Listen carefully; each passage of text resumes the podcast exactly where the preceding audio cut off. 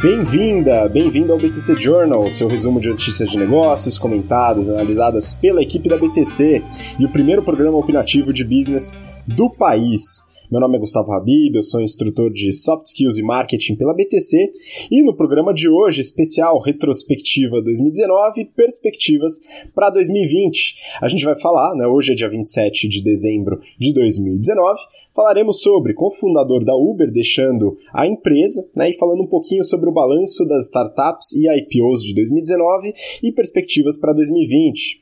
A Boeing fecha em alta depois da saída do CEO, e aqui a gente vai abordar bastante sobre estratégia e portfólio de produtos. Brasil bate recorde de fusões e aquisições, expectativas também desse mercado e bastante sobre a parte de educação e saúde, que a gente falou bastante no BTC Journal, e o futuro da FedEx, como competir com empresas gigantescas, como nesse caso a Amazon. E para falar sobre todos esses temas, estou aqui, como de costume, com o Renato Aracaki, instrutor de Finanças Corporativas, Valuation e Estratégia. Renato, Feliz Natal para você! E aí, tudo certo? Feliz Natal, Gustavo. Espero que tenha passado bem aí essa, essa data comemorativa muito importante. É, eu desejo Feliz Natal também a todos. Espero que todo mundo tenha passado muito bem, né, comendo bastante, que é o tradicional né, nessa, nessa data. E já adianto também um feliz ano novo, dado que é o último BTC Journal do ano. Feliz passagem de ano para todo mundo. Desejo que 2020 tenha sido, ou será, né, muito melhor do que 2019. E já para quem não fez os nossos cursos, para 2020 ser melhor do que 19, nada melhor do que recomendar nossos cursos de business. Então, o General Business Program ele está com as inscrições abertas. O, o, o último round de 2019 ele vai fechar agora dia 29, domingo. Então, entre no nosso site www.btcompany.com.br/gbp. É, os nossos cursos de férias de modelagem também estão com inscrições abertas. Então, é o Excel Plus Business Program, né, o mesmo site barra EBP. E o nosso curso de finanças para quem quer focar em mercado financeiro, General Finance Program, também com inscrições abertas para o primeiro semestre, mesmo site barra GFP e vamos fazer a nossa retrospectiva, falando sobre algumas notícias e falando um pouco sobre perspectivas para 2020. Bora! Vamos nessa, vamos nessa, aproveitando, pedindo para você que está ouvindo a gente através do BTCcast ou assistindo pelo YouTube, acompanhar também nosso Instagram, instabtcompany, segue a gente lá, tem bastante conteúdo exclusivo e vamos bater um papo por lá também. Agora vamos começar, Renato, que tem bastante notícia, então vou falar o título aqui da notícia para vocês e comentar um pouquinho sobre o que aconteceu e essas perspectivas e retrospectiva. Vamos lá, Tá? É, primeira do valor econômico, eu peguei aqui, o título é o seguinte: cofundador do Uber deixa conselho de administração. A notícia, Renato, fala do Travis Kalanick, né, que é um dos fundadores da Uber, que já estava afastado da operação há um bom tempo, né, devido a alguns problemas aí, algumas polêmicas que rolaram, né, durante sua gestão. Ele saiu, ficou no conselho e agora está saindo realmente, vendeu todas as suas ações, está indo embora aproveitar a sua aposentadoria. Queria aproveitar essa notícia, Renato, para falar um pouco sobre uh, o ano de 2019 para as startups, né, que acho que não foi um ano fácil, pelo menos pelo que a gente viu aqui das expectativas das empresas, né, dos fundadores, acho que é um ponto importante da gente abordar. Qual foi a sua avaliação desse ano, Renato, para essas startups e os IPOs que a gente viu nesse mercado? Olha, o ano de 2019 foi um ano muito interessante porque diversos é, setores foram impactados diretamente por tecnologia várias empresas foram é, criadas e algumas já com um pouco mais velhas fizeram lá suas grandes aberturas de capital. Então a gente falou aqui no BTC Journal durante 2019 sobre o Lyft, que era concorrente do Uber lá nos Estados Unidos, sobre o Uber né, e várias outras empresas. Então a gente falou sobre é, a, o Slack, falamos sobre o Pinterest, falamos sobre várias empresas. E o que aconteceu foi o seguinte: vamos pegar o caso específico do Uber, até para a gente ilustrar algumas coisas que a gente observou. Primeiro, é, foi, o ano começou relativamente bem porque o Uber conseguiu fazer a grande abertura de capital esperada e para a gente também até para entender como que esse negócio é ruim em termos financeiros. E aí o que aconteceu? É, ele sofreu bastante, né, com regulação, etc. A gente abordou bastante esses temas aqui E atualmente o Uber ele está passando por uma situação difícil, que é a seguinte: os investidores, eles a princípio em 2019 eles ficaram mais céticos em relação a esses modelos é, de tecnologia com altíssimos valuations. Tanto é que as aberturas de capital, é, tanto do Lyft quanto do Uber, demonstraram essa, esse ceticismo. As aberturas de capital foram abaixo das expectativas e uh, o valor de mercado de, dessas empresas vem caindo consistentemente. Por quê? Porque é aquele negócio que a gente fala bastante aqui no BTC é, Journal e nos nossos cursos. É, quando você olha na perspectiva do investidor, olhando para a empresa propriamente dita, a empresa ela dá prejuízo, ela não gera caixa operacional, ou seja, ela não tem como se sustentar e não é rentável. Então, o que acontece? É, um negócio desse, ele, quando ele não tem uma perspectiva de virar operacionalmente, o valuation, obviamente, ele vai se ajustando. Então, o que acontece, o que a gente veio percebendo é que os investidores agora eles deixaram de, de se preocupar tanto com a história e com as perspectivas e sentaram o pé um pouco no chão e começaram a fazer um pouco de conta para saber se esse negócio é, tem viabilidade é, de médio e longo prazo. E aí, obviamente, né, o pessoal já começou a, a fazer um valuation um pouco mais adequado a esse tipo de modelo. O Uber sofreu bastante nesse sentido. Então, é basicamente o que a gente fala no, no, no General Business Program, né? Fazer a conta, o método clássico aí de valuation. É, só que, então, olhando do lado do investidor, do lado da empresa, a gente acredita que alguns modelos ainda não fazem muito sentido. Ainda estão com valuation muito esticado. Agora, sempre me perguntam, ah, Renato, mas é, dá certo essa estratégia? Aí eu falei assim, olha, do lado da empresa eu não sei, eu tenho bastante questionamento. Mas do lado do fundador, faz todo sentido, né? Você vê aí o, esse, o Travis ele criou uma empresa fantástica, todo mundo usa no mundo inteiro, já virou até nome, né? Então você vai pegar um Uber, você vai pegar um 99 táxi, você fala, vai pegar um Uber, né? Então já virou até nome para esse tipo de, de, serviço no mundo inteiro, então é interessante. Só que é, o negócio não é sustentável, mas ele ganhou uma bolada. Então ele sai da empresa, criou uma empresa que tem muito reconhecimento mundial, que não gera caixa, que não é rentável mas ele, como fundador, ganhou muito dinheiro. Então a estratégia para ele deu certo? Deu muito certo. A estratégia é, do Uber dá certo para os novos investidores? É, eu acho que não. Tanto é que o SoftBank, no fundo Vision, está tomando um calor desgraçado, né? E a gente contou durante esse ano de 2019 a historinha do WeWork, que foi aquele caso que, eu achava que ia ser o maior absurdo da face da Terra, mas que eu acho que foi o caso emblemático de 2019 para falar assim, galera, vamos analisar direito esses negócios, vamos ver se tem perspectiva, se o modelo de negócio é sustentável no longo prazo. Então, o que, que eu acho? Eu acho que é, 2019 foi um ano onde os investidores começaram a ter um pouco mais de é, ceticismo em relação a esses, esses modelos, começaram a fazer um pouco mais de conta para fazer esses valuations. Agora, para o lado do fundador, ainda tem bastante venture capital, tem bastante gente que ainda acredita que esse negócio um dia vai dar resultado. Então, o lado do fundador deu certo. O lado dos investidores, a gente tem bastante dúvida. O que, que você acha? Olha, Renato, eu acho que é, eu gosto muito de analisar o aspecto da sustentabilidade de uma empresa ao longo do tempo, de preferência de muito tempo.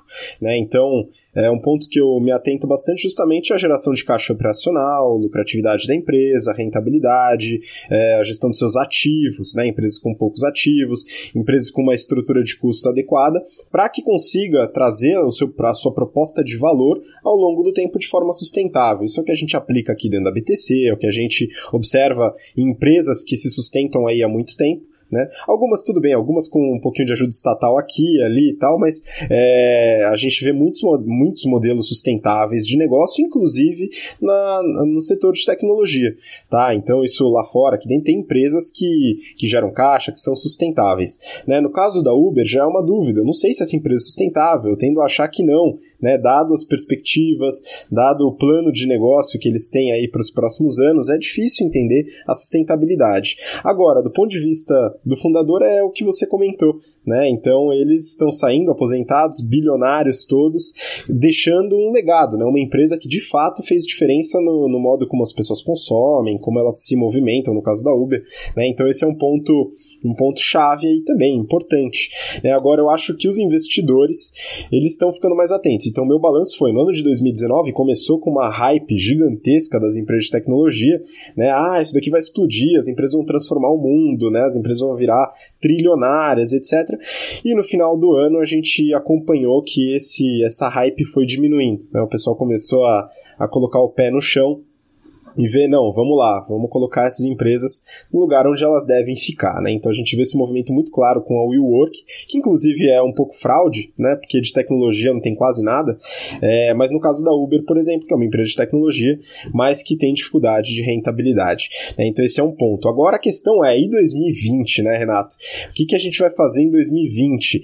Você aposta onde? Em que setor de tecnologia que o negócio vai bombar em 2020? Olha, é, obviamente, 2019 foi o ano das fintechs aqui no Brasil e no mundo. Então, esse setor, é, tecnologia e mercado financeiro, ele vem ganhando uma atração violenta. E eu acho que a gente tem empresas muito bem posicionadas aqui no Brasil. Então, tem a Stone, que já tem capital aberto, e temos o Nubank, que tem um, um branding fantástico, é, uma capilaridade gigante, tem grandes investidores, e eu acho que se eu for apostar em uma abertura de capital para 2020 em uma empresa em fintech, eu apostaria no Nubank, principalmente porque a XP já abriu as portas ali, né, na Nasdaq, já mostrando que tem muito investidor com bastante apetite para investir nesse segmento aqui no Brasil. Eu acho que o Nubank já está com aquele olhinho lá na Nasdaq para fazer aquela abertura de capital que vai ser a abertura de capital, que se é a minha aposta, é a abertura de capital do ano de 2020. Vamos lá, Nubank, vamos satisfazer aí a nossa vontade e deixar mais uma empresa listada com, né, com um sucesso que teve a XP ali na Nasdaq. Então, se eu puder dar a minha sugestão, acho que minha aposta vai ser as fintechs e eu acho que o Nubank é o que está mais bem posicionado aí para uma abertura de capital em 2020.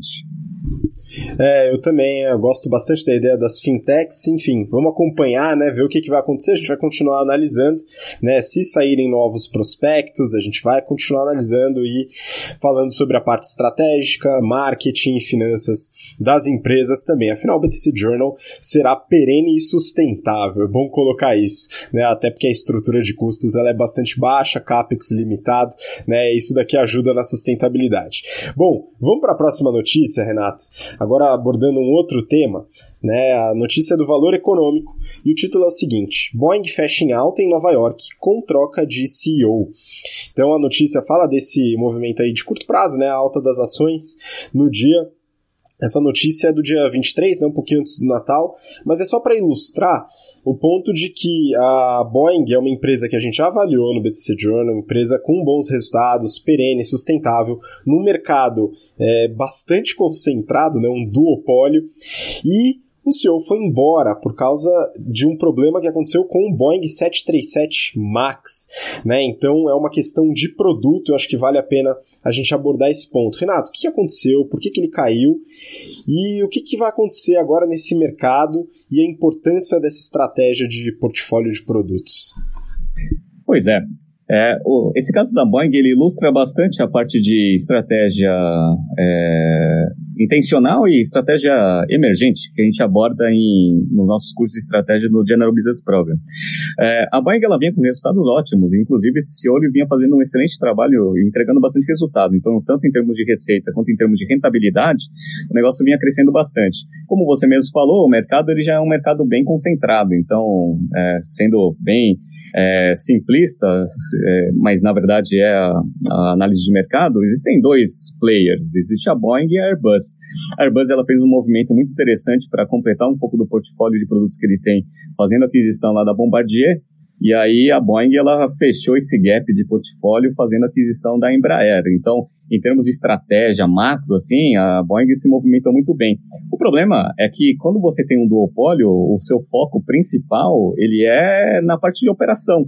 Então, eu acho que o que aconteceu, né, é difícil é, a gente bater o martelo, mas a parte de desenvolvimento do carro-chefe dele, né, do novo modelo do 737 MAX, ele não foi muito bem sucedido, não foi muito bem acompanhado, é, fizeram o lançamento do negócio ainda com bastante dúvida em relação a algumas questões técnicas e é um negócio que você não pode brincar. Então, é, houve, houve né, acidentes em, é, com esse avião as companhias aéreas ficaram muito céticas em relação à aquisição de novos modelos e, obviamente, é o carro-chefe da Boeing, os resultados, obviamente, no futuro eles vão ser comprometidos.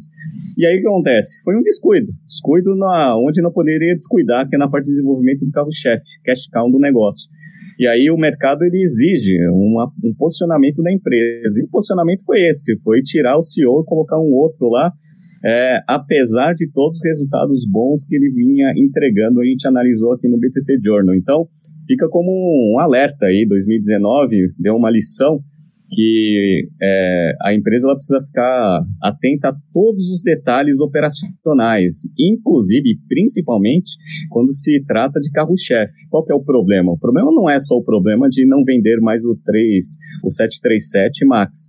O problema é que, além disso, você abre espaço para o seu concorrente. Então, a gente está tá falando então do duopólio, você abre espaço para as companhias aéreas começarem a comprar os aviões. Consequentemente, a Boeing vai perder market share. Então, esse é um problemão. Né? Obviamente, ele é uma justificativa é, boa para fazer a troca do CEO, mas é uma pena, porque ele, se a gente olhar os resultados dos últimos anos, ele foi, ele entrou como CEO em 2015, 2015 para cá, todos os resultados foram ótimos, né? Infelizmente é isso. Tem que tomar cuidado. Não é só estratégia macro. O dia a dia, o desenvolvimento de produtos, supply chain, tudo conta quando a gente fala sobre estratégia e o ano de 2019. E esse caso, especificamente, foi emblemático em relação a isso. É, Renato, achei importante comentar sobre um ponto, né? Que é, o ano de 2019 também foi um ano onde você consolida muito as estratégias de marketing, marketing digital, marketing de performance, né? Que é uma área que eu estudo bastante, gosto bastante. É, e as empresas tendem a dar muita importância para isso. E é importante, né? É, é, a importância que é dada, ela é justificada. O que a gente não pode é deixar de, de trazer o foco para as estratégias de operações e produtos, né? Que aí realmente isso pode levar a empresa lá para baixo, né? Tanto a estratégia financeira como a estratégia de produtos. Né? O marketing ele é importante para o crescimento da empresa, fundamental para posicionamento de marca, mas o produto é o que é vendido, o produto é a proposta de valor entregada num pacote, né? E aí a gente precisa ficar atento a isso. No caso da Boeing foi essa lição, né? A atualização do produto, né? Teve uma série de problemas, né? A gente não sabe muito bem a causa raiz dos problemas do, do 737 Max, né? O que aconteceu de fato, mas mas é, o cuidado extremo que a gente deve tomar com o nosso portfólio de produtos. Afinal, né, depois ele é responsável também pelos, pela sua consolidação de marca, porque um problema no produto pode prejudicar muito sua marca. Né? Você até costuma dizer, né, a gente leva 10 anos para construir marca e um pequeno erro pode jogar todo esse esforço fora, né, Renato? Pois é, é bem isso mesmo. Então, uma, uma empresa centenária, né, uma construção de marca absurda, um erro operacional coloca tudo a perder. Então, as ações caíram muito com esse, com esse problema do, do avião, justificável, obviamente, porque é o carro-chefe. E agora a troca do CEO já fez as ações subirem. Então, é interessante também ver como que reage bem o mercado financeiro, né, com, a, com algumas mensagens perspectivas. Então, agora vamos ver para 2020 vai demorar bastante para corrigir esse problema e, vai demorar bastante para o mercado ganhar confiabilidade novamente no novo modelo eventual que eles vão lançar desse 3, 737 modificado e melhorado. Vamos ver agora os próximos passos da Boeing. Exato, eu até falo que o mercado financeiro é bastante sensível, né? O pessoal com qualquer novidade já sai comprando e vendendo, o negócio é desesperador, né? Bom, vamos lá para a próxima notícia. Próxima notícia é do Valor Econômico e o título é o seguinte: Brasil bate recorde de fusões e aquisições em 2019. É a notícia mais fazendo um balanço mesmo sobre as operações de M&A, né? No meio da notícia fala um pouco do número de negócios, né? Então o, os negócios fechados em 2018 totalizaram 461 acordos, em 2019 543, né, um aumento aí de 17%. E tem um ponto interessante, né, Renato? As operações de M&A são operações geralmente mais longas e eles colocam na reportagem, né, em torno de 6 a 2 anos. Claro que vai depender de cada negociação, mas é importante notar que se teve esse aumento, há uma possibilidade de um aumento ainda maior em 2020, dado que esse processo inicial deve ter aumentado nos últimos meses. Né? O processo inicial a gente fala dos interesses, né, das reuniões iniciais, do processo de diligência, do estudo dos financials, estratégia, é, problemas jurídicos que a empresa eventualmente enfrenta, o valuation e o fechamento do acordo em si. Né? E a gente falou muito de fusões e aquisições esse ano aqui no BTC Journal e nas aulas também, né, Renato? Você lembra de algumas aí que vale a pena ponderar até para falar desse aumento dos M&As aqui no Brasil? Olha, eu acho que em 2019 a gente pode é, elencar dois segmentos que foram carros-chefes aí, pelo menos em termos de notícia e eu, eu acho que em termos de volume também. Mercado de saúde e mercado de educação. Mercado de saúde, a gente falou, acho que metade dos BTC Journals que a gente falou em 2019, a gente falou principalmente da Intermédica, que saiu comprando hospital a rodo naquele modelo verticalizado, Falamos bastante também da Rapvita, que também veio comprando né, bastante hospitais, aí, aumentando bastante capilaridade. E na parte de educação, a gente viu alguns IPOs e viu bastante fusões e aquisições. Então, a gente viu a Arco comprando o sistema de, de ensino, a gente viu a AFIA fazendo abertura de capital e comprando algumas é, unidades. Aí as tradicionais, né? Croton, né? Anima. Eu não sei se a Anima efetivamente. Ela fez bastante parceria, alianças estratégicas. Mas um, um, ponto que é interessante é o seguinte: a gente fala bastante nos nossos cursos de estratégia que a parte de fusões e aquisições ela é importante para ser aprendida, não só em termos financeiros, porque o pessoal acha que M&A é coisa de mercado financeiro. Na verdade, M&A atualmente é uma das ferramentas mais bem utilizadas para a parte de execução de estratégia. Por quê? Porque a empresa em si, ela não tem é, capacidade, às vezes, de desenvolver know-how e ganhar e executar a estratégia toda in-house. Então, fazer grandes alianças, que podem ser por contratos, ou joint ventures, ou eventualmente M&As, eles são os caminhos que hoje, eles são muito estudados em termos de estratégia para você conseguir executar isso de forma eficiente. E o ano de 2009, ele foi um ano que demonstrou isso muito, principalmente aqui no Brasil. Algumas empresas em dificuldades fizeram operações de M&A para sobreviverem, outras fizeram para ganho de escala e outras fizeram para execução da própria estratégia, verticalização, etc. Então, é um tema que a gente discute bastante no General Business Program e que foi um tema que a gente abordou muito fortemente em 2019. E como você mesmo co colocou, eu acho que em 2020 a quantidade de M&As que a gente vai noticiar aqui no BTC Journal, ele vai aumentar porque acho que todo mundo já percebeu que essa é a grande ferramenta aí para execução de estratégias bem elaboradas. Então, boas perspectivas para 2020 a gente vai falar bastante sobre esse segmento e eu continuo apostando no mercado de saúde, porque a Intermédica e a Rapvida ainda estão dentro dessa estratégia, ainda tem bastante caixa para fazer e vejo alguns outros segmentos bem relevantes dentro desse mercado também é, desse, é, desse segmento falando sobre M&A. Então, vamos ver, 2020 acho que tem uma perspectiva forte para a gente continuar falando disso e para a gente é ótimo que a gente atualiza todos os exemplos aí do nosso curso. Exatamente, né? A gente vai atualizando, é bom que tenha material novo, então que realmente as empresas façam esses movimentos. Pessoal de banco de investimento vai ganhar bônus gordo, então aproveita o mercado que vai ser muito bom para a galera que trabalha nos bancos de investimento, né, que acabam liderando aí algumas ofertas de M&A, IPOs, etc.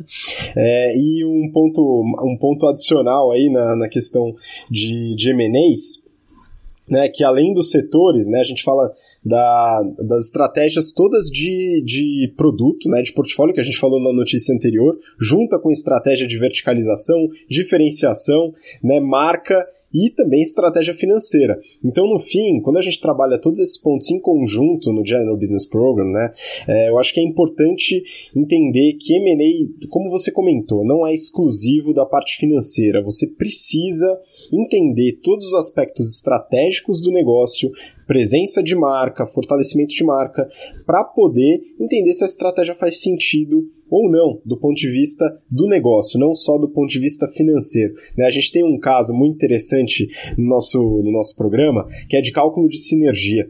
Né? Então, para uma operação de fusão e aquisição. E legal, essa parte do cálculo é importantíssima, mas dentro desse nosso, desse nosso caso, né, a gente faz toda a abordagem estratégica, porque ela não pode ficar de fora, né, Renato?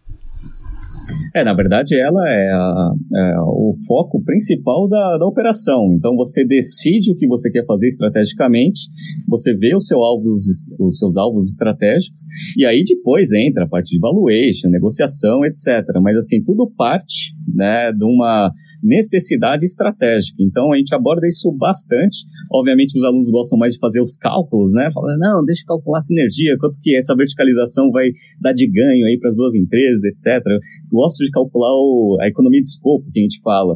Mas, assim, é, a iniciativa, né, a, o início do processo, ele vem de uma provavelmente de uma razão estratégica. Então isso é bem interessante, isso a gente aborda bastante aí no nosso curso e vamos continuar abordando também e obviamente atualizando os exemplos, porque o mercado em 2019 foi muito quente e os, M os M&As para 2020 eles têm uma perspectiva de aumentarem aí em relação a 2019 e vamos acompanhar, obviamente, estaremos aqui para falar sobre vários também e sempre opinando e colocando alguns dos nossos pitacos, que é o nosso diferencial, né, Renato? Bom, vamos lá, continuar. Essa daqui é a última notícia, mas a gente não vai terminar nela. Eu separei para depois dessa notícia três temas que são os mais perguntados no Instagram, viu, Renato? A gente acho que a gente deve abordar um pouco aí para ajudar o pessoal que está com algumas dúvidas. Mas antes disso, vamos lá. A próxima e última notícia é do Brasil Journal. E o título é o seguinte: O futuro da FedEx ser comprada ou derreter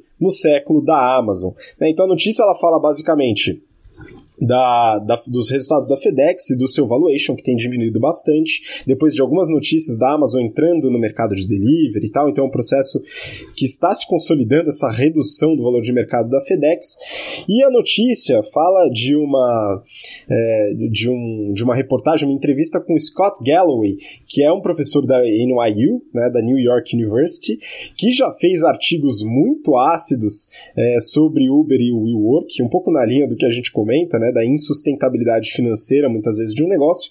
E o Scott Galloway fala da situação da FedEx, da dura competição com a Amazon e como a FedEx poderia escapar disso através de uma possível venda. Né, seja para uma grande empresa como o Walmart, por exemplo, ou no caso que ele coloca, a opinião dele, que seria uma boa uma fusão com a Shopify, que é uma empresa de tecnologia que trabalha com e-commerce e meios de pagamento. E aí, Renato, como é que você vê esse negócio aí? Ó, oh, é, esse, essa notícia é interessante porque a gente abordou também bastante em 2019 a abertura de mercado dessas grandes empresas de tecnologia. Então, Apple entrando em streaming, a Amazon entrando em praticamente todos os segmentos que existem, e todas as outras empresas também, Google, etc entrando em vários segmentos e, obviamente, competir com esses caras não é muito fácil.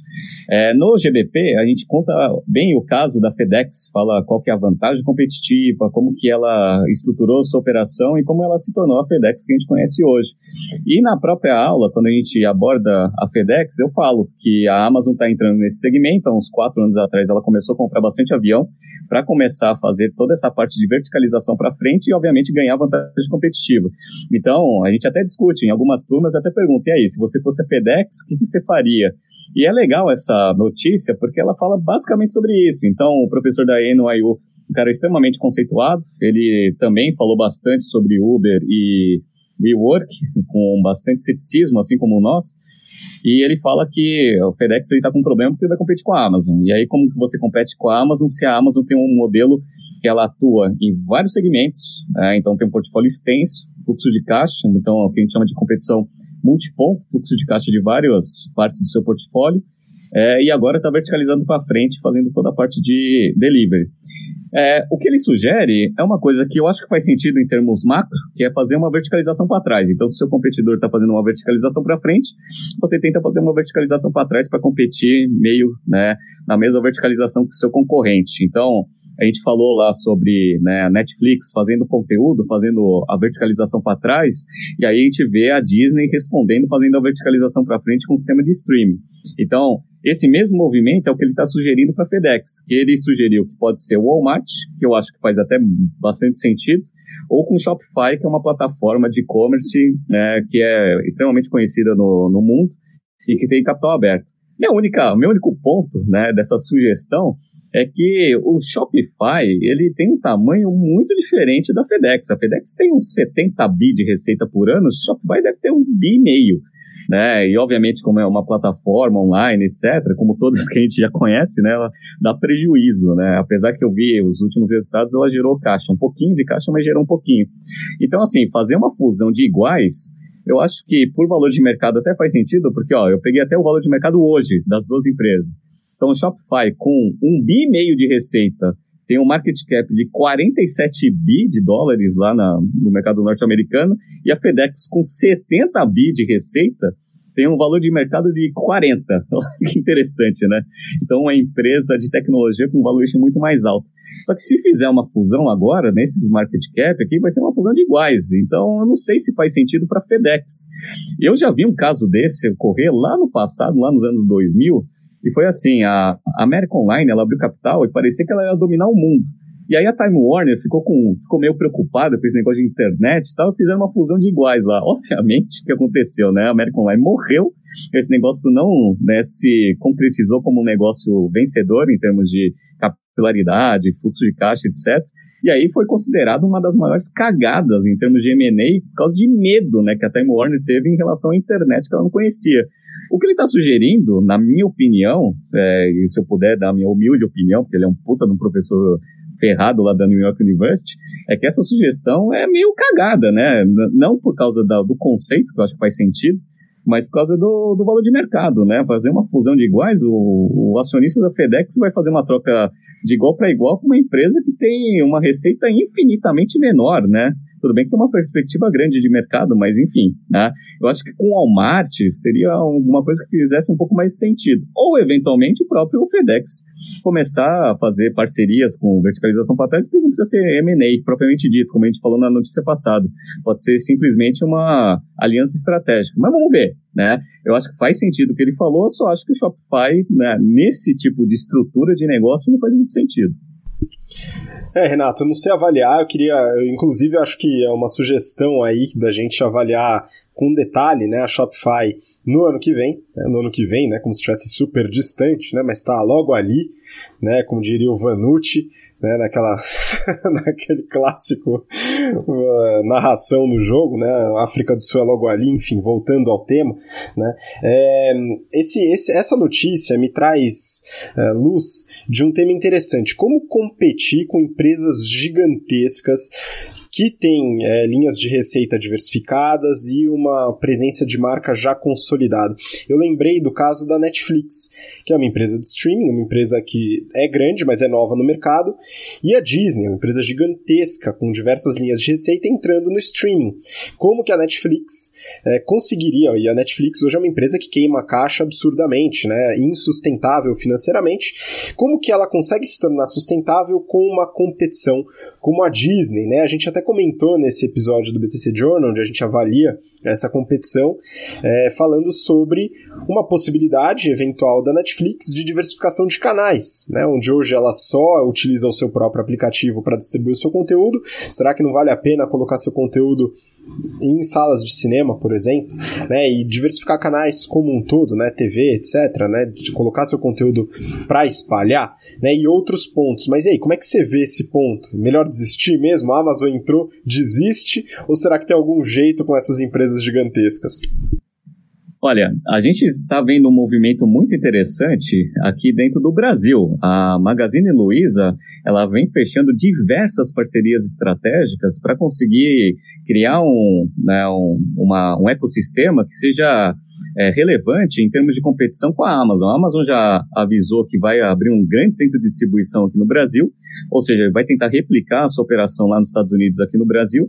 E, obviamente, ela, a Amazon, quando ela entra, eu até brinco né, nas aulas, que quando entra uma grande empresa dessa no seu segmento, a melhor estratégia é desistir. Né? Mas, assim, obviamente, desistir dependendo do tamanho que você está. A Magazine Luiza vem fazendo movimentos muito interessantes no mercado brasileiro em termos de estratégias defensivas. Então, eu acho que é importante a gente acompanhar bem o, os movimentos da Magazine Luiza, que eu acho que ela vai trazer grandes lições de como que você compete com grandes. Agora, voltando para o seu é, o exemplo ali da Netflix, o que, o que acontece é o seguinte, é, até para ver um pouco de como que seria essa competição de médio e longo, se seria de curto, médio ou longo prazo, eu recentemente estava nos Estados Unidos, eu assinei tanto Apple TV Plus, que é o sistema de streaming da Apple, quanto o Disney Plus. E aí eu entrei nas plataformas, obviamente em termos de tecnologia não tem muita diferença. Então tem lá os títulos, etc, e você consegue assistir ali no celular ou no, no computador. É, o que eu percebo é o seguinte, é, é, Netflix tem uma grande vantagem ainda, e eu acho que essa vantagem ela ainda vai durar por um tempo, porque a quantidade de títulos que tem é, exclusivos Netflix é, é gigantesco. Obviamente esse modelo de ficar fazendo a produção, como a gente viu já nos financials, não é muito sustentável porque ela queima muito caixa para fazer isso. Mas assim, ainda tem uma diferenciação forte em relação a Disney Plus e Apple TV. É, quanto tempo isso vai durar? Difícil saber. A Netflix vai ter caixa para conseguir sustentar essa diferenciação é, por muito tempo? Não sabemos ainda, dado que ela já está bastante endividada, apesar que ela já está com um nível de rentabilidade é, ok, tá? Então, tem duas estratégias boas aí que a gente vê, tanto no caso Netflix quanto na parte de né, Magazine Luiza. Magazine Luiza, ecossistema, fazer um ecossistema local que seja forte o bastante para conseguir competir com a capacidade da Amazon de entrar nesse segmento. Esse é um, tá? E na parte do Netflix é a parte de diferenciação. Então, essas são as duas estratégias aí que a gente vê desses dois players para tentar competir com esses grandes. Vai dar certo? Não sei. É, eu tenho bastante dúvida em relação ao Netflix, porque eu acho que o caixa vai acabar antes. Mas em relação ao Magazine Luiza, eu acho que tem grandes perspectivas, tanto é que o valuation do negócio vem crescendo consistentemente nos últimos anos. Vamos ver. Vamos ver, 2020 vai ser um ano muito bom para a gente ver se Magazine Luiza consegue segurar bem a entrada da Amazon. Vamos ver. É verdade. Magazine Luiza é um caso muito interessante, né? E ela também tem a vantagem de conhecer o mercado local, os fornecedores locais, a estrutura local e a presença física. Então é importante para você que está acompanhando ou você que é novo aqui no BTC Journal, a gente fala de business raiz aqui e a importância de você manter uma estrutura de varejo, uma loja física. A Magazine Luiza mostra na prática a importância desse negócio. Né? Se ela acaba com as lojas físicas no intuito de manter só o digital, porque é cool e porque tem menos ativos, muito possivelmente daria um grande problema. Eles sabem disso, por isso eles estão abrindo novas lojas físicas, principalmente no interior do país. Então é importante notar essa presença. A própria Amazon começou uma estratégia de lojas físicas nos Estados Unidos, está expandindo isso. Então, essa estratégia, principalmente se você conseguir juntar os dois, que é o que a gente chama de omnichannel, né, vai dar uma estratégia geralmente muito boa nesse aspecto, né? Então é importante para é, notar, né? E para avaliar também a importância dessa, dessa diversificação de canais e diversificação de receita. Bom, beleza, essa foi a última notícia. Mas Renato, para a gente terminar aqui, eu peguei três temas.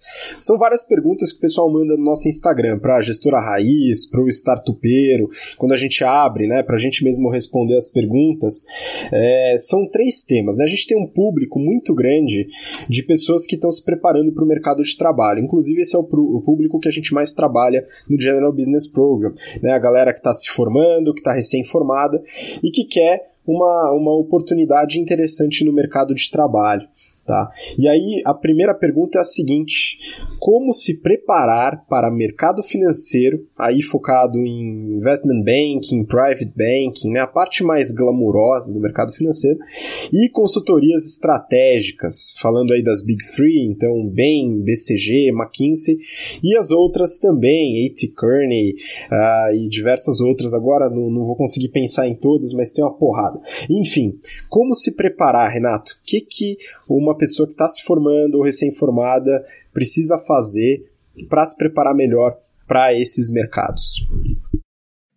Olha, a dica que a gente geralmente dá, e obviamente o nosso portfólio ele é estruturado dessa forma, é a seguinte: tanto para consultoria estratégica quanto para o mercado financeiro, a habilidade principal que você precisa ter é saber analisar a empresa. Por quê? Porque saber analisar a empresa, primeiro, vai te ajudar a entender quais são as necessidades delas, as alavancas para fazer as empresas crescerem, gerarem caixa e terem os seus valores de mercado né, e geração de valor para acionistas aumentados.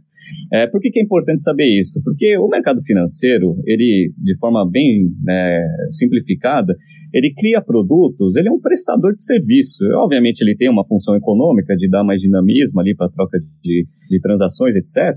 Mas, assim, os produtos financeiros, eles são criados principalmente para atender necessidades, obviamente, bancos de atacado, para as empresas. Então, você entender a empresa, ela vai te ajudar, obviamente, a ir para a consultoria estratégica, porque uma consultoria estratégica, basicamente, ela resolve um problema estratégico operacional da empresa, tá? Então, você entender como uma empresa funciona e como você posiciona ela estrategicamente para se, se é, aumentar os seus resultados, etc., é importante para a consultoria estratégica. E também é importante para o mercado financeiro, porque boa parte dos produtos que são criados e os serviços que são disponibilizados, eles também são é, desenhados para atender necessidades de empresa. Então, abertura de capital, é, dívida, funções de aquisições, etc. Tudo aquela parte que todo mundo gosta, né? Falar sobre derivativos, etc. Eles existem por causa de uma necessidade, como tudo no mercado. Um produto ele existe para satisfazer uma necessidade. Então, a minha dica principal para quem quer se preparar tanto para o mercado financeiro ou consultoria estratégica e não sabe ainda qual né, dos dois escolher, meu foco é Entenda como funciona uma empresa. Entenda como que você analisa uma empresa, como ela funciona, como você cria um modelo de negócio e como você cria estratégias para aumentar o valor dela e a geração de valor para acionistas. Se você entender isso, você vai estar preparado tanto para a parte de consultoria estratégica quanto para a parte de mercado financeiro. Obviamente são diferentes, né? A consultoria estratégica exige algumas habilidades, é, priorizam né, algumas habilidades e mercado financeiro outras. Mas se você entender como funciona uma empresa, entender de estratégia, pode ter certeza que você já vai ter meio caminho andado para ir para um dos dois. E aí, obviamente, você faz um pouquinho né, dos dois. É, e sem fazer, obviamente, um jabá, né? É, se, eu puder te, se eu puder dar um conselho, né? Faça um curso de negócios que consiga te dar uma consistência para esse tipo de, de análise. Então, o General Business Program é estruturado para isso. Se você quiser ir no detalhe dos produtos financeiros, aí você vai para o General Finance Program. E, obviamente, para tudo isso, você precisa saber o ferramental. Então, tem o Excel Plus Business Program, né, que é o nosso curso de modelagem e o nosso curso de apresentações de PowerPoint. Então, tudo isso ajuda, mas assim, se eu puder elencar uma coisa simplificada, a, saiba analisar a empresa. Se você souber analisar a empresa, eu acho que você já sabe é, bastante coisa para ir tanto para a consultoria estratégica quanto para o mercado financeiro. Concordo, acho que esse é o principal ponto, é o grande diferencial dos nossos alunos, das nossas alunas que são aprovados em processos seletivos bem concorridos. Né? A gente já tem aí quase 5 mil alunos, se contar desde 2011, né? E muitos, muitos deles foram aprovados em processos, estão se desenvolvendo nessas, nessas duas carreiras. E com certeza o grande diferencial foi business sense, foi entender de empresa, né? E saber analisar a empresa de uma forma consistente, como você comentou. Se eu puder adicionar da minha área, né, fazendo jabá aqui da parte de soft skills, né, é importantíssimo você desenvolver as suas habilidades de comunicação tanto comunicação verbal como não verbal, fazer uma boa apresentação individual num processo seletivo, saber se portar numa dinâmica de grupo, saber conversar com o gestor, com o sócio, é, com uma pessoa que está te entrevistando, que está fazendo um business case com você, né? Então, essa, esse desenvolvimento de soft skills, de comunicação, ele é fundamental também e um grande diferencial. Hoje em dia, as, principalmente as consultorias, banco sempre é um pouquinho mais conservador, mas as consultorias estão começando a diferenciar um pouco seus processos seletivos, estão trazendo pessoas de graduações diferentes, então é comum não é tão comum quanto as outras, mas hoje em dia é comum você começar a ver pessoas com formação em farmácia, com formação em biologia, com formação em direito atuando em consultorias. Né? Isso acontece hoje, ainda claro que não tão difundido quanto as graduações de administração e engenharia, mas começa a mudar porque essas outras habilidades, entender de empresa e comunicação, se tornam muito importantes. Beleza, essa é a primeira, Renato. A segunda, ela é a continuidade desse ponto. Tá? Então a gente falou sobre como se preparar e uma pergunta que vem muito é o que fazer para crescer na empresa. Então, uma vez empregado, numa boa oportunidade, né, seja numa consultoria, seja num banco, seja numa startup, seja numa grande empresa, entrou como trainee, etc. Como que você pode crescer na empresa, se desenvolver, ganhar cargos hierarquicamente, novas funções, ir para fora, enfim, fazer aquilo que você almeja. Qual que é o caminho, hein, Renato? Bom, o caminho é o seguinte: toda empresa é, ela avalia os seus colaboradores em duas vertentes clássicas, né? Que são os hard skills, habilidades técnicas. Então, se você tiver boas habilidades técnicas e conseguir entregar bastante coisa, né, num grau de excelência é, bom, é, obviamente você vai ter grandes avaliações em termos de entrega. Isso é interessante.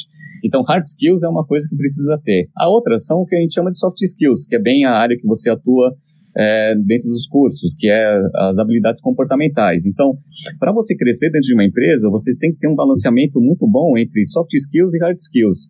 E é, é interessante, né? O pessoal fala que você é contratado pelos seus hard skills e é geralmente demitido pelos seus soft skills, ou, na verdade, pela falta dos seus soft skills. Então, assim, se você quiser crescer na empresa, eu acho que você precisa ter uma boa atitude, né? Então, você precisa ter é, uma habilidade forte com pessoas, é, trabalhar em grupo, trabalhar em time, ter uma boa interação com pessoas do time, fora do time, com clientes, etc e tal, mas você precisa entregar também bastante na parte técnica. Então, eu acho assim, aquele cara que se dedica bastante, mostra que ele está disponível para a empresa, que ele está lá vestindo a camisa, isso daí já mostra muito né, do, do perfil do, do colaborador. E se ele entrega num grau de excelência acima da média, né? Ou seja, sempre dentro do prazo, com aquele rigor técnico, com aquelas coisas que praticamente ninguém faz. Eu acho que se você conseguir juntar essas duas coisas, tanto a parte de comportamento quanto a parte de entrega técnica, eu acho que é o jeito mais né, rápido para você crescer na empresa. O bom é que essas empresas, né, empresa pequena é bom porque você tem um escopo maior tem menos pessoas, então você aprende bastante. Agora, quando você está numa grande empresa, cada um está muito focado na sua atividade. Então, se você consegue enxergar isso, você está trabalhando numa grande empresa, consegue enxergar que todo mundo só faz o arroz com feijão, e você tenta fazer o arroz com feijão e mais alguma coisa, né? Obviamente, é, alinhando seu comportamento com os valores da empresa, etc e tal, mas sempre demonstrando, né, aquele é, extra mile que todo mundo gosta de, de valorizar, eu acho que é o jeito ótimo para você crescer dentro da empresa. Então, resumindo, né? Trabalha bastante, né? Seja uma pessoa agradável em um ambiente de trabalho, foco em resultado e não deixe o rigor técnico é, escapar, porque às vezes o pessoal acha que só no blá blá blá você consegue crescer, alguns crescem, né, infelizmente, mas eu acho que se você juntar os dois, você vai crescer que nem um foguete. Então, junta esses dois, foca nas habilidades técnicas e nas habilidades comportamentais. Se você conseguir juntar isso, você vai crescer que nem um foguete dentro da empresa. Muito bom, concordo plenamente, né? Só dando um, um plus aí também para o relacionamento, né? Então, se relacionar bem com as pessoas, é, entender os relacionamentos, entender como as pessoas se comportam, ter um pouco mais, trabalhar essa empatia um pouco mais para poder é, melhorar a percepção dos outros em relação a você. Afinal, dentro da empresa, né, você é também aquilo que você passa, né, aquela imagem que você passa. Então, trabalhar essa imagem né, através dos relacionamentos, fortalecer relacionamento é importante. Eu já vi muita gente criticando o QI, né, o que indica, né, que parece que tira um pouco o mérito. Eu vejo de uma forma diferente. Eu acho que indicação é mérito da sua habilidade de fazer bons relacionamentos. Né? Então, mas é claro, é como uma empresa que faz muito marketing e desenvolve um produto ruim não é sustentável, um bom relacionamento com uma habilidade técnica ruim, né, e pouco esforço, eu acredito que também não é sustentável. Então é juntar os dois, como você comentou, concordo plenamente. Bom, última pergunta, Renato, é para um público que eventualmente é o mesmo público, né, mas o interesse é um pouco diferente. Tem um pessoal no Instagram também, que é muito interessado na parte de investimentos, né? E aí uma pergunta que surge, surge muito, né? O tema que surge muito é como investir melhor no cenário atual. Selic a 4,5%, renda fixa não garante mais o café com leite de ninguém, né, do pessoal que investe, né, o pessoal mais pé rapado que está começando a investir agora acha que vai se aposentar colocando 100 reais por mês aí na poupança, mas é um tema interessante, né, e aí, Renato, como investir melhor no cenário atual? O que, que a gente precisa buscar para poder trabalhar melhor essa parte de investimentos? Ó, vamos lá. É, esse tipo de dúvida, porque também, obviamente, as redes sociais elas potencializaram bastante isso. E eu acho isso bom. A educação financeira, todo mundo buscar aí investir melhor o dinheiro suado que se ganha aí, que é tão difícil, e fazer, obviamente, ele trabalhar para você. Então, é assim, é, eu acho que antes de responder essa pergunta, eu acho que é importante que você primeiro entenda o seguinte: para você investir, você precisa ter dinheiro. Né? E para você ter dinheiro, precisa sobrar dinheiro. Ah, então, eu sempre falo que ela é como se fosse uma empresa, né? O quanto que você ganha, menos o quanto que você gasta é o que, você, é o que sobra. Então, primeira coisa que eu acho que todo mundo precisa ter a disciplina é de juntar dinheiro. Então, conseguir né, ter um nível de vida adequado com a receita que você tem. Então, se você tem um salário lá de 5 mil reais, cara, é, você não pode gastar mais do que 5 mil reais. E, obviamente, as boas práticas mostram que você deveria ter uma despesa é, é, adequada para te sobrar pelo menos ali uns 30%. E esse 30% sagrado, todo mês você precisa colocar lá, juntar num produto financeiro, beleza? Então, antes de responder a pergunta, eu gosto de colocar esse ponto. Então, primeiro, se preocupe em juntar. Né? Maximiza o quanto que você consegue fazer de sobra de dinheiro no final do mês. Esse é o primeiro ponto, tá? Então, esse é, é o ponto principal. O segundo é, uma vez que você já acertou essa ponta, que eu acho que é a mais complicada, né? É, com taxa de juros baixo, obviamente, os produtos financeiros de renda é, fixa, eles estão dando um rendimento mais apertado. Então, eles têm um risco menor, obviamente, uma rentabilidade menor, e isso a gente ensina no nosso curso de investimento e no General Business Program também.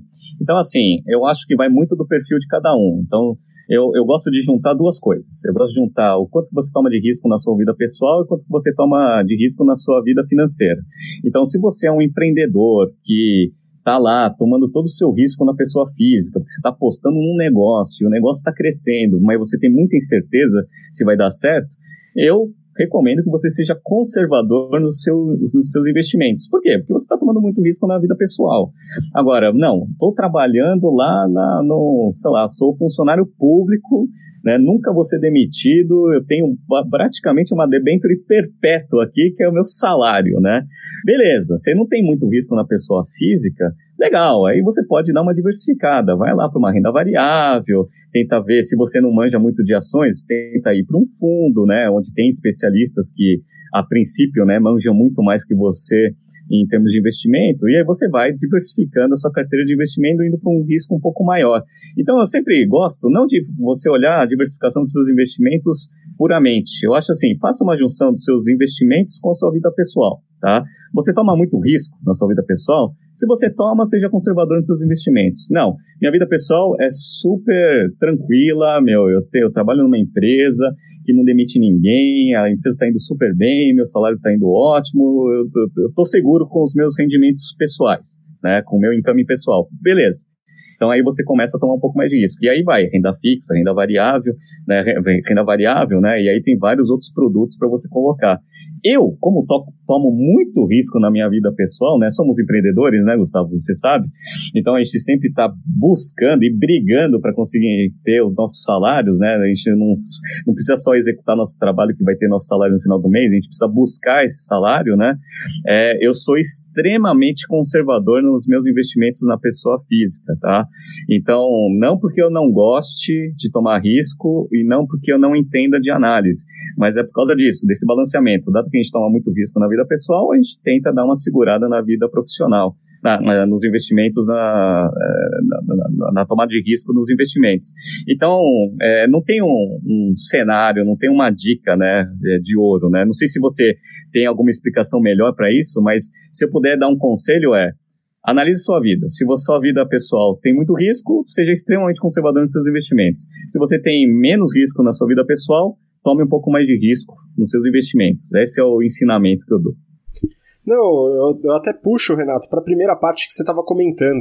Né? É, você que está ouvindo a gente, é, talvez isso soe um pouco desagradável, mas não, se você juntar mil reais por mês, você não vai ficar rico e vai aposentar cedo, tá? Então é muito importante o primeiro aspecto que você colocou como principal, e eu acredito piamente nisso, né? Precisa ganhar dinheiro, né, através de salário, de crescimento profissional, de empreendedorismo, e guardar dinheiro, né, saber gastar adequadamente. Aí você juntando uma boa quantidade, fazer essa ponderação que eu concordo com você, né? Eu tenho muito risco na, na, na minha vida profissional, então vou reduzir esse risco nos investimentos, assim por diante, né? Eu pessoalmente tomo um pouquinho mais de risco nos meus investimentos, então eu estou bastante comprado nesse risco em ambos aspectos, né? Mas ciente aí, é, claro, com algum com, com ponderações, né? Então, não tão arriscado assim, não tô com 100% do meu patrimônio em Bitcoin, né? É, então, tá, tá pulverizado, né? Tá diversificado, na verdade, de uma forma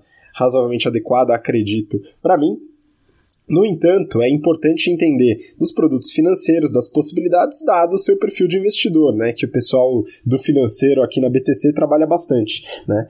É, agora, é, é só para dar um spoiler aí para você e para o pessoal que está ouvindo, né? A gente pensando nisso está planejando, já está em produção um novo programa, né? A gente não sabe ainda se é semanal, quinzenal, estamos a definir isso, para falar justamente sobre todos esses aspectos. Finanças pessoais, organização e planejamento financeiro, como gastar, etc falando muito sobre economia comportamental, que é um tema que a gente gosta muito de falar, é, que a gente comenta em aula, tem nas aulas de marketing, tem nas aulas de comunicação, tem um pouco nas aulas de finanças, né? É, e também sobre e produtos para a pessoa, pessoa física poder investir, né?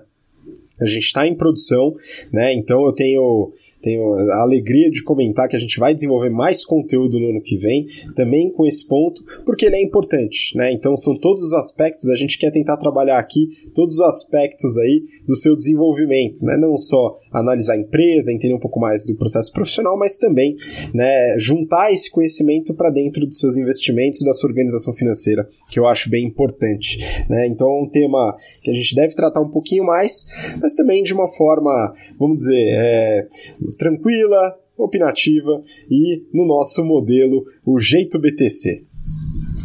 É, só dando também já um spoiler, como eu, já dividi bem aqui, né? A primeira fase é você juntar dinheiro, a outra é você investir. Na fase de juntar dinheiro, ou seja, diminuir os seus gastos, pode ter certeza que eu tenho dicas importantíssimas, né, para você maximizar, né, o seu acúmulo de capital gastando pouco. Então, se eu tiver alguma interação aí nesse novo projeto nosso para 2020, pode ter certeza que vão ser as dicas para você gastar menos dinheiro.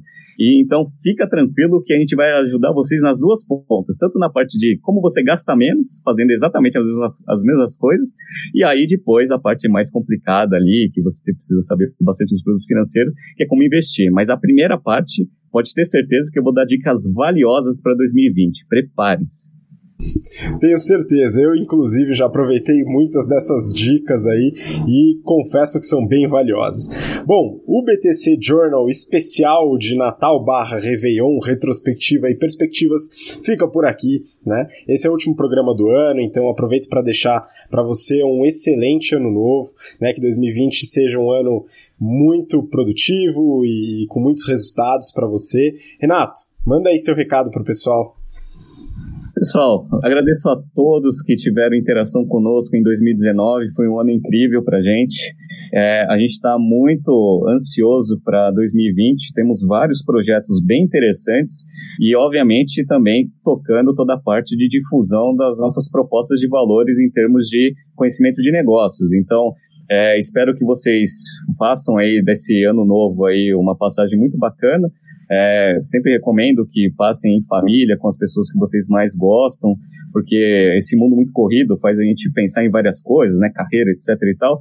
Mas é, esse momento, acho que é um momento bom para você dar uma relaxada, passar com as pessoas que você gosta, para começar 2020 com gás total. Então, desejo a todos uma ótima passagem de ano e nos vemos aí no ano que vem, que é semana que vem. Muito obrigado, Renato. Obrigado você que assistiu a gente até agora, ouviu a gente até agora. Nos vemos novamente, então, no ano que vem. A gente deve retornar aí na semana do dia 6 de janeiro, né? Muito provavelmente. Então, tirar uma, um descanso é, merecido aí. E nos vemos, então, no ano que vem. Um grande abraço. Até lá. Tchau, tchau.